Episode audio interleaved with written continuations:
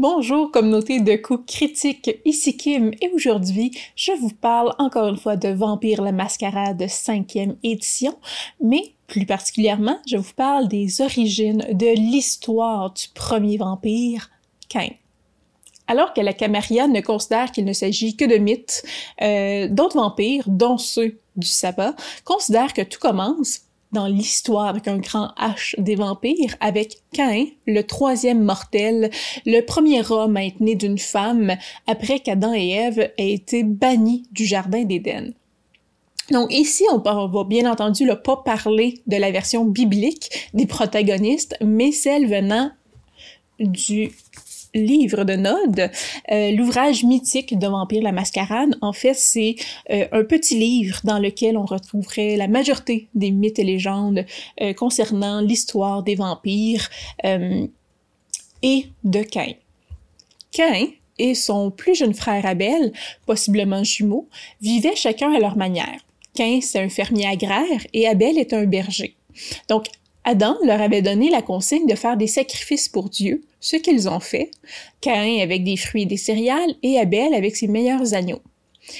Soit il y a une dispute pour savoir quelle offrande était la meilleure, soit Dieu avait vraiment favorisé celle d'Abel par rapport à celle de Caïn, mais le résultat final s'est terminé par Caïn sacrifiant Abel sur un autel, son frère étant la plus belle offrande qu'il pouvait offrir. Donc, bien que des motifs réels ne soient jamais révélés, le livre de notes traite d'un sacrifice humain entremêlé avec de l'amour fraternel. Le crime de Caïn fut pas découvert par Dieu en soi, mais par Adam, son père, qui a maudit son fils et le bannit dans la terre de Nod. La malédiction de Caïn l'empêcha de travailler la terre et d'en faire naître la vie, et il ira à travers le monde comme un être maudit. Durant cette errance, il a rencontré Lilith, la première épouse d'Adam, euh, et la nature de Lilith est elle aussi débattue. Il est fortement impliqué euh, dans les ouvrages qu'elle possède un pouvoir s'approchant à celui de la véritable magie. Donc elle donna du confort à Caïn à travers son exil. Elle l'habilla, le nourrit, l'abrita. Après être resté quelque temps avec elle, euh, les deux devinrent amants. Caïn se rend compte que Lilith a des pouvoirs liés à la magie et lui aussi aimerait en posséder. Alors il la supplie d'obtenir ses cadeaux. Elle avait remarqué une tache tourbillonnante dans les airs autour de lui, marque d'un pouvoir sombre et insondable, le meurtre. Elle lista donc avant de satisfaire à ses envies, mais hésitante, elle prépara toutefois une cérémonie d'éveil en se coupant avec un couteau et enseignant dans un bol et lui donnant le bol à boire. Caïn sombra ensuite dans un profond rêve où il fut confronté par quatre archanges.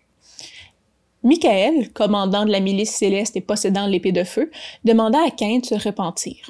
Lorsque ce dernier refusa, Michael maudit Cain avec la vulnérabilité du feu. Raphaël, régent du soleil, lui dit qu'Abel lui avait pardonné. Il lui demandait aussi de se repentir. Lorsque Caïn refusa encore, Raphaël maudit Caïn avec la vulnérabilité du soleil. Lorsque le soleil se leva dans son rêve, Caïn creusa le sol pour s'y cacher jusqu'à la tombée de la nuit. Comme Caïn s'extirpe pas du sol, Uriel, l'archange de la mort, apparut devant lui. Il lui dit que Dieu lui avait pardonné et l'avait envoyé pour qu'il lui donne personnellement la paix avec la mort, si seulement il l'acceptait. Caïn refusa la merci de Dieu et Uriel le maudit aussi. Comme il avait versé le sang d'Abel, le sang serait maintenant la seule chose avec laquelle il pourrait s'alimenter. Tout ce qu'il toucherait maintenant serait condamné à mort, la ruine et le désespoir. Cette malédiction fit pleurer Caïn, mais aucune larme ne remplit ses yeux, seulement du sang. Finalement, Gabriel, messager céleste et le guide des âmes, vint à Caïn. La main gauche de Dieu ne le maudit pas, mais lui offra de l'espoir, même dans sa condition. Gabriel offra à Caïn le chemin de la Goldonde, le seul chemin vers la lumière divine, la miséricorde de Dieu.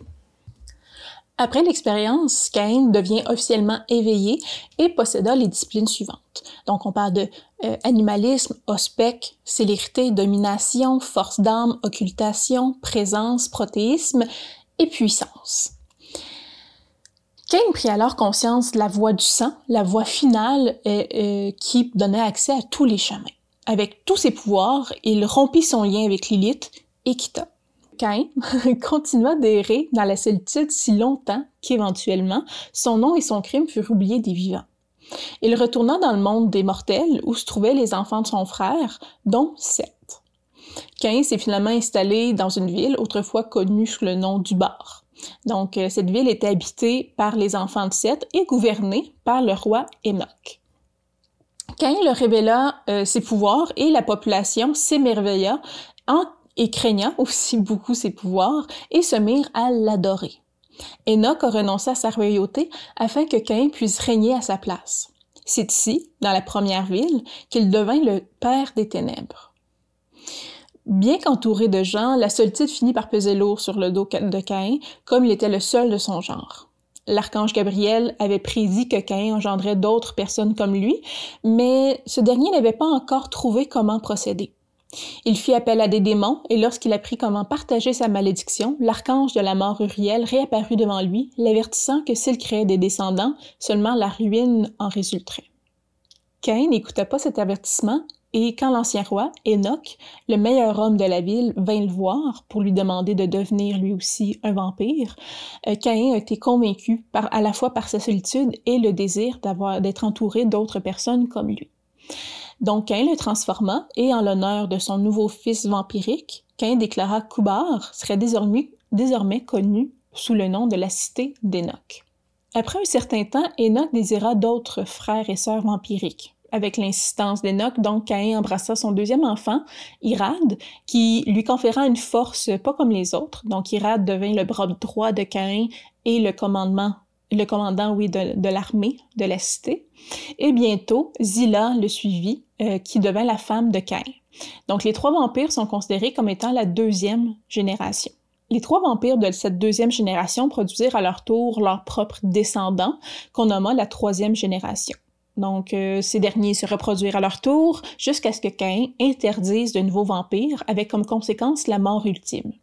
On suppose qu'ils obtempérirent euh, et que la ville prospéra pendant des siècles jusqu'au déluge. Lorsque la pluie se mit à tomber sans cesse, elle détruisit la ville d'Enoch, et tous les enfants de Seth, en plus de la totalité de l'humanité, à l'exception d'une famille sur un grand navire de bois. Le déluge fit entrer Caïn et ses descendants dans une longue torpeur. Finalement, les eaux redescendirent, et alors que les descendants de Noah peuplèrent la terre, une longue période passa avant que Caïn, suivi de ses descendants, sortirent de leur torpeur. Caïn fut tellement découragé qu'il abandonna son peuple et partit. Ses enfants et petits-enfants survivants l'ont recherché, et lorsqu'ils l'ont trouvé, Caïn leur a dit de s'en aller. Il considérait que le déluge était une punition divine qui le visait, car il était retourné dans le monde des vivants malgré ses malédictions. Il ordonna à ses descendants de partir, de ne plus jamais le rechercher. Livrés à eux-mêmes, les vampires se sont installés parmi les descendants de Noah et commencèrent à se reproduire sans cadre et entrèrent dans une guerre les uns contre les autres. Les antédiluviens, donc la troisième génération née avant le déluge, ont fini par tuer les enfants de la deuxième génération de Caïn, donc les trois fils et filles de Caïn directement. Des survivants de cette guerre resta 13 membres de la troisième génération qui euh, décidèrent de bâtir une nouvelle cité ensemble afin de retrouver la gloire d'avant. Ces 13 antédiluviens correspondent, à quelques exceptions près, aux 13 clans qu'on retrouve actuellement dans Vampire la Mascarade. Tout comme Caïn, euh, ils interdirent à leurs propres descendants de créer de nouveaux vampires au risque de la mort ultime. Il y avait peu faire de protéger les mortels euh, nombre de vampires grandissant, euh, mais ils aimaient avoir des pions sans se retrouver avec trop, de trop nombreux vampires pour finir avec le même sort qu'eux-mêmes avaient réservé à leur cire. Lorsque Caïn découvrit que ses propres enfants chéris avaient été tués, il rechercha les antédiluviens qui avaient reconstruit une nouvelle ville et, comme il fut maudit par Dieu, Caïn maudit à son tour, avec les faiblesses caractéristiques de chaque clan, les vampires de la troisième génération. Ces malédictions passent de génération en génération depuis ce temps. Caïn ensuite redisparu. Selon la mythologie nodiste, certains prétendent que Caïn reviendra à la fin des temps pour juger les descendants, donc les antidiluviens et tous leurs descendants. Cet événement est connu sous le nom de Géhen, la fin de toutes les races vampiriques. Donc la deuxième ville a finalement été détruite par les guerres internes entre vampires, euh, lorsque, encore une fois, ils se sont tournés les uns contre les autres et que les mortels finirent par les attaquer. Cette guerre interminable en vampires est connue sous le nom de Jihad. Les antidiluviens ont fui la ville pour disparaître pendant plus d'un siècle. la quatrième génération, les Methuselah, et leurs enfants se dispersèrent pour embrasser comme bon leur semble. Euh, ces derniers et leurs descendants ont trouvé un refuge dans les villages, les villes, les endroits sauvages, loin des uns des autres. Certains influencèrent les coutumes et cultures de leur civilisation d'accueil. Donc, on retrouve par exemple dans la vallée du Nil, la Mésopotamie ou tout autour de la Méditerranée, comme les Ravnos en Inde, euh, les suivants de Seth en Égypte ou les Tsemitché en Europe de l'Est. La plus grande concentration de vampires était en Grèce, et c'est là qu'on peut voir la plus grande influence des mortels sur ces derniers et vice-versa. Les vampires y ont peaufiné l'art d'influencer les mortels pour lancer des guerres contre d'autres cités abritant des clans rivaux. Durant des générations et des générations, les vampires guidèrent de grandes guerres pour leurs intérêts personnels.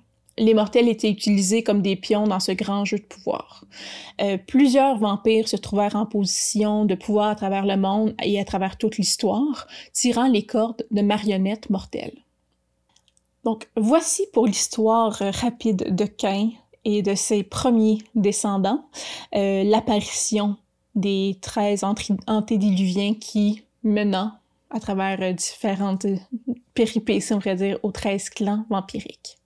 Dans la prochaine vidéo, on va parler de la création des grandes factions, les sectes. Euh, donc, on parle du sabbat, la caméria, les anarques, et aussi de l'histoire moderne des vampires. Si vous avez envie d'être averti quand la prochaine vidéo va sortir, abonnez-vous à la chaîne YouTube. Si vous avez aimé cette vidéo, un petit pouce en l'air nous encourage tout le temps. Et si vous voulez voir nos vidéos à l'avance, venez nous voir sur Patreon pour nous encourager. Donc, euh, d'ici là, je vous dis euh, bonne partie. À la prochaine. Au revoir.